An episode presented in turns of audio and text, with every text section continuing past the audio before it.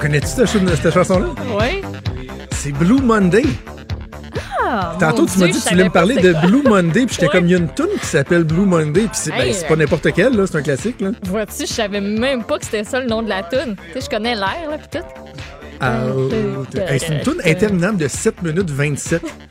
On connaît tout le refrain, mais m'a dit il est dur à trouver le refrain. Il, Ouais. il exagère pas sur le pas, refrain. euh, c'est pas sur cette tune là que Jean Flo Rida a basé une de ses chansons, là.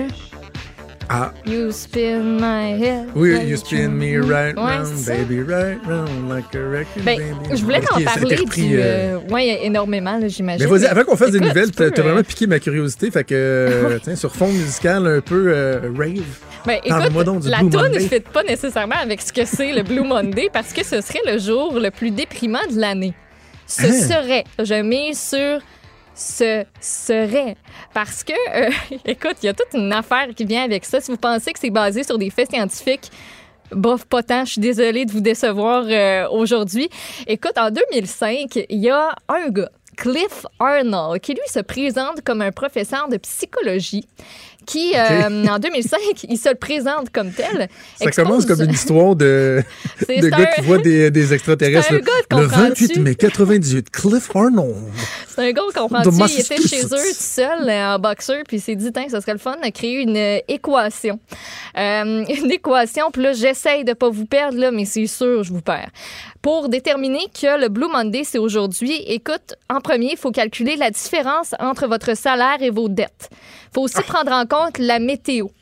Fait que la météo est pas bonne, puis là, en début d'année, des fois, t'es un peu plus tough, fait que ça part mal. Après ça, tu multiplies ton résultat. Je sais pas c'est quoi les chiffres que ça peut donner nécessairement. Tu multiplies le tout par le temps que tu as passé depuis Noël et le temps depuis lequel tu réalises pas tes résolutions de nouvelle année. Le résultat de toute cette gogosse-là, ça devrait te donner non, euh, excuse, le résultat de ça, en plus, faut que tu le divises par ton manque de motivation. Comment qualifier ton manque de motivation? Est-ce que c'est une échelle de 1 à 10, de 1 à 100, de aucune espèce d'idée? Et que là, tu multiplies ça par la sensation d'avoir besoin d'un changement. Est-ce que cette sensation-là, c'est la même échelle que celle de la motivation? Je n'en ai aucune idée. Fait que finalement, ça, ça devrait euh, te donner le Blue Monday qui est aujourd'hui. Mais c'est de la bullshit. C'est de la complète bullshit. C'est une agence de voyage, Sky Travel, qui avait fait appel à ce gars-là pour réaliser cette équation. Le but étant de donner envie aux futurs clients de Sky Travel de voyager parce que c'est une, paye- c'est une période creuse. Puis là, toi, on vient de dire Hey, tu files pas bien, c'est le Blue Monday aujourd'hui. C'est pour ça que tu vas pas bien. Mais écoute, on pourrait te vendre un beau voyage, puis ça va bien aller. Donc, euh, le gars en question, le Cliff Arnold, lui-même a reconnu en 2010 que son équation, c'était la merde, puis que c'était pas scientifique, pas en tout. Mais c'est resté dans l'esprit collectif comme quoi, aujourd'hui, c'est la journée la plus déprimante de l'année. C'est le troisième lundi de janvier. On va mettre un petit coup de soleil dans le cœur des gens. Oh oui. Non, mais découragez-vous découragez pas. Je sais pas si remarqué, non. mais le soleil commence à se coucher plus tard. là. Ben oui. Écoute. On voit la différence. Ah oui, oui, on le sent, les petites minutes qu'on gagne à chaque jour. Là. Quand tu commences à faire ton souper, il fait un petit peu moins noir. Voilà. Ne soyez pas déprimés, on est le 20 janvier. Ça L'été est à nos portes. Ça fait du bien. Et euh, tout ça pour nous amener à des nouvelles qui vont être peut-être déprimantes, Ouais, mais... ouais, tiens, tiens, Non, on se euh, laisse on pas va- abattre par ça, OK? Non, non, c'est ça. Ne, ne- vous laissez pas abattre, même Non. si on va vous déprimer un peu. Euh, Parle-moi de, de ce virus mystérieux Hey, euh, ça, en spécial. Chine. Et là, j'ai hâte de voir, on est en train, là, est-ce qu'on on va être en train de se causer une panique globale qui finalement va faire comme Ah ouais, c'est pas si pire que ça. Il, il se passe quoi avec ce virus-là? En plus, là, c'est parce que ça survient en même temps que la diffusion de la nouvelle série L'épidémie hein, Oh à TVA. God. Tout est dans tout. Écoute, ça fait à peu près un mois que c'est apparu cette affaire-là dans le centre de la Chine. Euh, c'est un virus de la famille du SRAS qui touche désormais trois autres pays d'Asie. Le Japon, la Corée du Sud, la Thaïlande. Et dans les dernières minutes, ça vient tout juste de se faire, on vient de confirmer que la transmission, elle se fait d'humain à humain. C'est un scientifique chinois renommé de la Commission nationale de la santé qui vient de le faire. Le bilan jusqu'à présent, 218 cas en Chine, dont un à Shanghai, qui est l'une des plus grandes villes du monde, 25 millions d'habitants. C'est une femme de 56 ans. Il y a trois morts et neuf personnes dans un état critique. Là, c'est le moment où je me transforme en fille un peu scientifique pour vous Nice. tenter de vous expliquer c'est quoi l'affaire du mieux que je peux.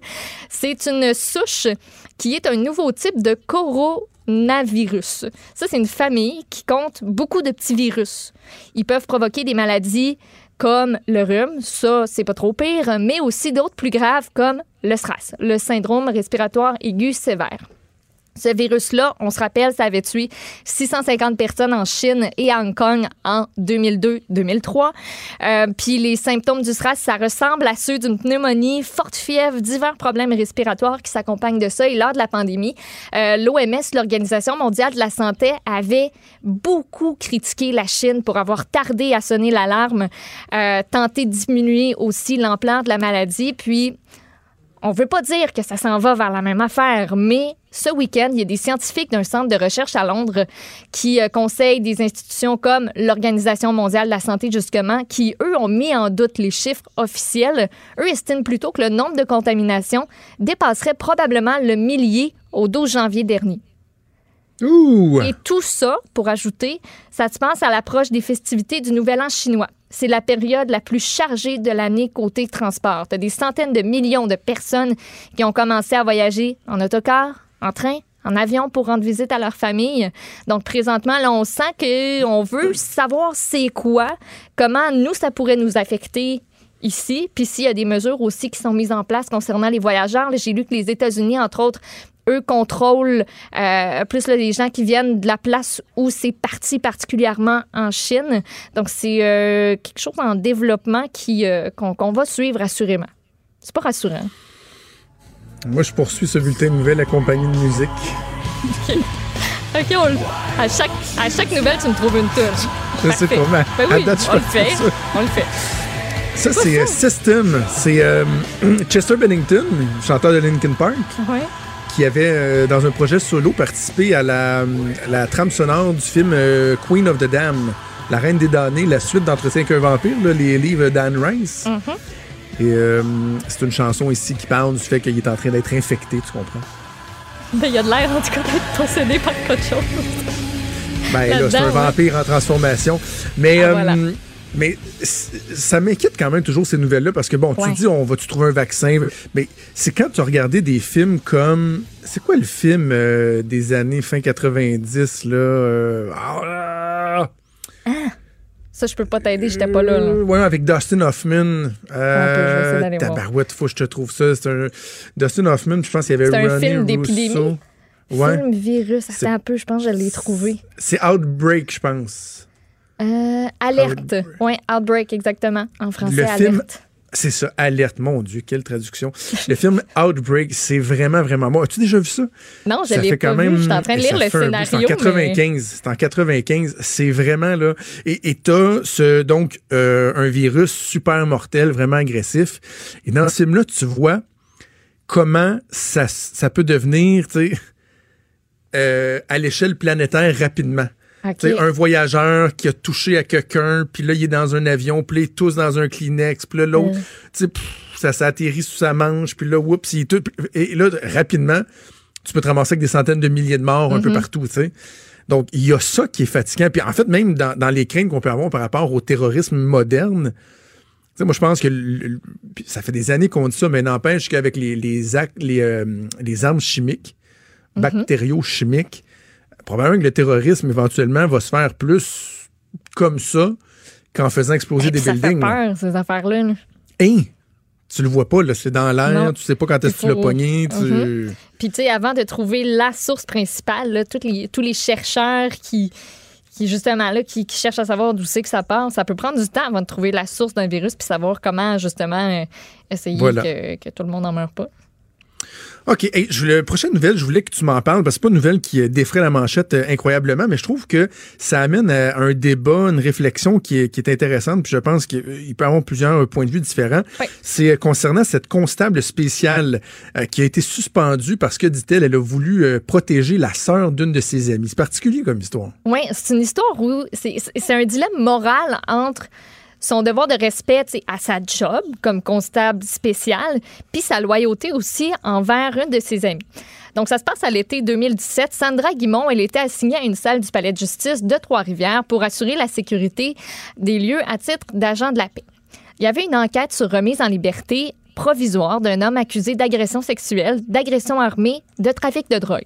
Pas rien quand même. Il y a une enquêteuse de police qui a été appelée à la barre, euh, qui a fait état d'une relation amoureuse entre l'accusé et une certaine Béatrice. Béatrice, c'est un nom fictif, mais je vais quand même en utiliser un juste pour pas vous perdre par après. La Béatrice en question est la sœur d'Anne, nom fictif aussi. Anne, c'est une amie de la constable, Guimont. Béatrice, est mère de famille. Donc, ce qu'elle apprend à ce moment-là, c'est que cette femme entretient une relation secrète avec un criminel. Elle texte son amie, lui apprend que Béatrice, justement, entretient une relation intime avec ce gars-là, qui est un homme violent, porteur du VIH. Puis elle s'en va le dire à la famille. Elle révèle l'infidélité de sa sœur et ça a l'effet d'une bombe. Dès le lendemain, Béatrice, elle porte plainte au supérieur de la constable spéciale. Le dossier va se retrouver dans- devant le comité de déontologie policière et on l'accuse d'avoir manqué de respect à l'égard de Béatrice. Parce que ça, c'est des renseignements personnels qui concernent sa vie privée, qui ont été obtenus pendant qu'elle était dans l'exercice de ses fonctions. Donc, elle n'aurait pas dû prévenir son amie que sa sœur, elle faisait quelque chose de, je veux pas dire pas correct, mais Ouais. elle, elle a pensé, faut que j'y dise. J'ai comme pas le choix. Donc, il y a huit chefs de manquement qui ont été déposés. Le commissaire en a finalement retenu trois. Et deux mois après les premiers événements, la constable Guimont, elle écrit quand même, malgré ce qui pèse contre elle, un nouveau message texte À son ami. Ouais. Parce que là, elle voit Béatrice et l'accusé s'embrasser dans le palais de justice. Fait qu'elle écrit Aïe, aïe, faut-tu être game de risquer sa vie et celle de ses enfants de même sérieux? Finalement, ben écoute, on l'a su et on, euh, on a estimé que le lien de confiance nécessaire à l'exercice de sa fonction a été complètement rompu. Que ça a non seulement entaché la fonction de constable spécial, mais aussi l'image de la justice. Elle, la constable, est-ce qu'elle regrette? Non, elle voulait protéger sa- la famille. C'est ce qu'elle dit. Elle dit c'est pas comme si j'en avais parlé à des étrangers. C'est sa sœur, c'est mon amie. Ouais. Par contre, on a estimé du côté du comité qu'il y avait un risque de récidive. Il y a une sanction de 15 jours de suspension sans solde qui lui a été imposée et on dit que la constable et son avocat vont porter la décision euh, et la suspension en appel. Donc, qu'est-ce qui est correct là-dedans? Elle aurait Ben, dû ou elle aurait c'est pas dû? C'est que ça soulève un, un- un dilemme qui était quand même assez important. Et Ouais. Moi, j'ai relevé le défi, par exemple.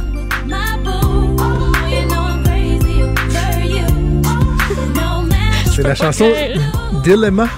Oh. Dilemma, Dilemme Oui. de Nelly. On est Quand même. là. Ouais, Tu l'as ok. connu quand même. Qui je, savais pas ça s'appelait Dilemma. J'ai cherché le Dilemma. Euh, ça a donné ça. Écoute. Mais c'est un dilemme qui est assez, euh, assez intéressant. Puis c'est quoi? Je te mets sur le spot drette là, mon bouteille. Qu'est-ce que j'aurais fait? Qu'est- Qu'est-ce que t'en penses? Qu'est-ce que qu'est-ce que t'aurais fait? Es-tu d'accord ou non avec les agissements de cette constable spéciale? J'aurais fait la même affaire. J'aurais Ouais. fait. Je, je Mais oui, j'aurais pas été capable de retenir ça pour moi. là. Je veux dire, c'est pas comme si la fille, elle, sort- elle avait une relation extra-conjugale avec un gars bien normal qui euh, travaille euh, dans une banque ou qui, euh, qui, qui est bien correct. Là. Le- On OK. Ah, Quand j'ai lu la nouvelle ce matin, Je mon premier trouve- réflexe était le même que toi. Ouais, puis là, tu y as pensé, puis c'est plus ça. Et là, j'ai repensé, puis j'ai pensé à ma blonde, Ouais.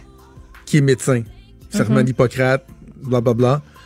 Si elle, rencontre dans son cabinet une femme, euh, je sais pas, mettons, j'ai euh, j'ai un, amant.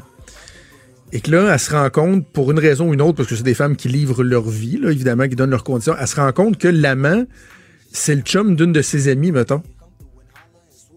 Là, j'imagine qu'elle aura envie d'aller dire à son ami, Ouais. hey, sais-tu quoi, ton chum te trompe, puis en plus, il a, donné une, une MTS à une, une patiente que j'ai vue. Elle a tout sauf le droit de faire ça, là. Ouais, Puis, mais on dit. connaissant ma blonde, puis connaissant quelques médecins, elle ne le ferait jamais. Ça ferait mal, là. Ça la torturait, ben, elle m'en parlerait même pas à moi parce qu'elle n'a pas le droit. Hey, ma blonde, là, écoute, elle, elle est très cheval sur les principes. là. C'est arrivé souvent qu'elle a vu des gens que je connaissais, entre autres, pour Mm-hmm. des accouchements. Là, tu sais. Puis si la personne lui dit pas, mettons, tu salueras Jonathan, Elle a pas le droit. ou si elle, jamais va. Fait que moi, des fois, j'ai croisé des gens, puis Hey, ta blonde, elle t'a-tu dit qu'elle m'a fait ma césarienne? Ou, Je dis, ben non, elle te l'a pas dit. Je dis, ben, si tu as pas dit Ben qu'elle pouvait me le droit. dire ou de me saluer, elle, elle me le dit pas. Là, puis là, je dis, hey, ouais, on t'a vu telle personne. Elle dit, ouais, mais je te l'ai pas dit. Fait que, tu sais, c'est un peu la même chose. La constable spéciale, c'est dans le cadre de son travail, puis en plus, c'est un travail qui est sensible. Je sais, mais on dirait que vu que la personne est judiciarisée, j'ai tellement un gros malaise par rapport à ça. Ouais, ouais. Puis le fait que la fille, ben justement, a une famille, puis des enfants, euh, c'est ça n'a pas l'air d'être un gars de cœur. Je, je, je le connais pas. Là. Je, je dis ça, c'est un gros jugement là, avec ce que je lis. Puis je l'assume. Mais je, je pense que j'aurais fait la même Mais elle, affaire. elle, elle- elle s'assume. Hey, c'est déjà tout le temps qu'on avait. Merci Maude, merci à toute l'équipe. Restez là pour Sophie Durocher. D'ailleurs, si vous n'avez pas lu le blog de Sophie, un excellent texte en lien avec la série euh, de textes produite par euh, La Presse Plus sur euh, la police de Longueuil, qu'on veut sortir de sa zone de confort, les amener à prendre conscience de certaines réalités. Mais on les fait rencontrer des personnages assez louches, qui tiennent des discours absolument débiles.